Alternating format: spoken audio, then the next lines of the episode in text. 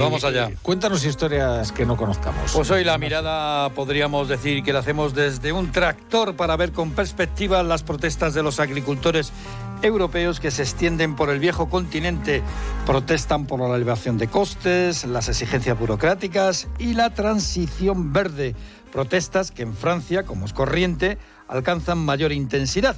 Y encima con ataques a los camiones españoles, con el desparrame de la mercancía por el asfalto. El ministro Luis Planas considera inaceptables estas actitudes que rompen el mercado comunitario. He hablado con nuestro embajador en París, la embajada está en contacto y también los consulados con el Ministerio del Interior, los prefectos y subprefectos para que no se reproduzcan estos hechos que parece que son totalmente inaceptables y que rompen el principio mismo de la libre circulación en el marco del, del mercado único.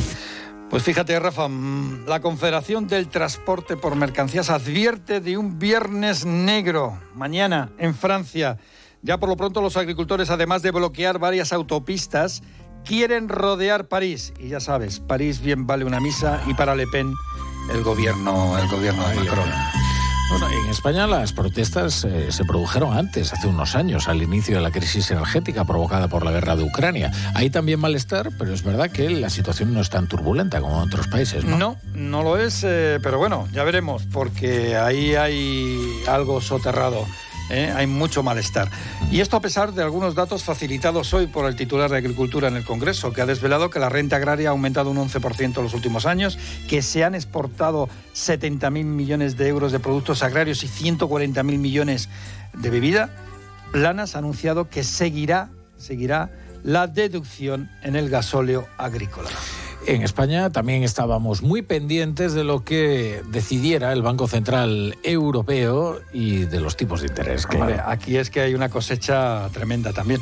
Sin duda más cuando la firma de hipotecas se ha desplomado un 19% en el último mes contabilizado por el Instituto Nacional de Estadística, que es quien hace de estas mediciones, y además el último mes es el de noviembre, el tipo de interés medio del préstamo, fijaos, ya está en el 3,26% y eso que ha bajado ligeramente. Pero Christine Lagarde hoy nos ha dado plantón.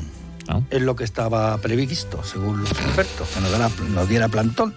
Y es que la bajada de tipos pues va a tardar. El consenso de la mesa del Consejo de Gobierno ha sido que es prematuro discutir recortes de tipos.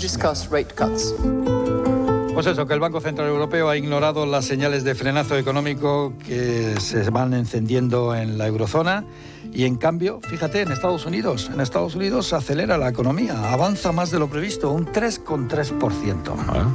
oye, y hay otras noticias en el mundo de los negocios, la empresa, el dinero. Sí, sí, hay grandes novedades.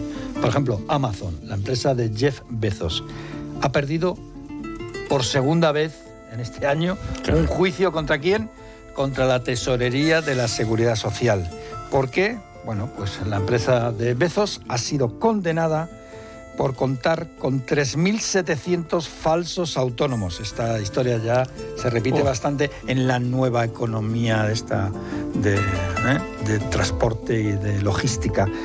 Mercadona, por otro lado, consolida su liderazgo en el gran consumo, supera el 27,5% de la cuota de mercado. Y por último, Rafa, por primera vez, por primera vez en la historia, un coche eléctrico es el vehículo más vendido en el mundo.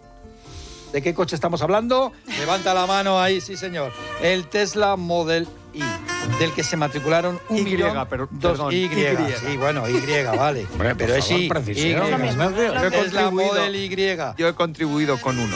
Bueno, pues Elon. un millón doscientos mil unidades más una ¿eh? se han matriculado con este coche el año pasado. Por cierto, bueno, ahora Natalia nos va a contar los problemas que tiene más ¿eh? y que tiene Tesla en bolsa, pero una cuestión muy interesante que hemos visto hoy. Según Kanban, que es la asociación de concesionarios, el coche eléctrico. ¿Cómo se llama la asociación? Kanban. Vale. El coche eléctrico en tres años pierde la mitad de su valor. En cambio, el híbrido no enchufable aguanta mejor y solamente pierde el 25%. Esto sí que es una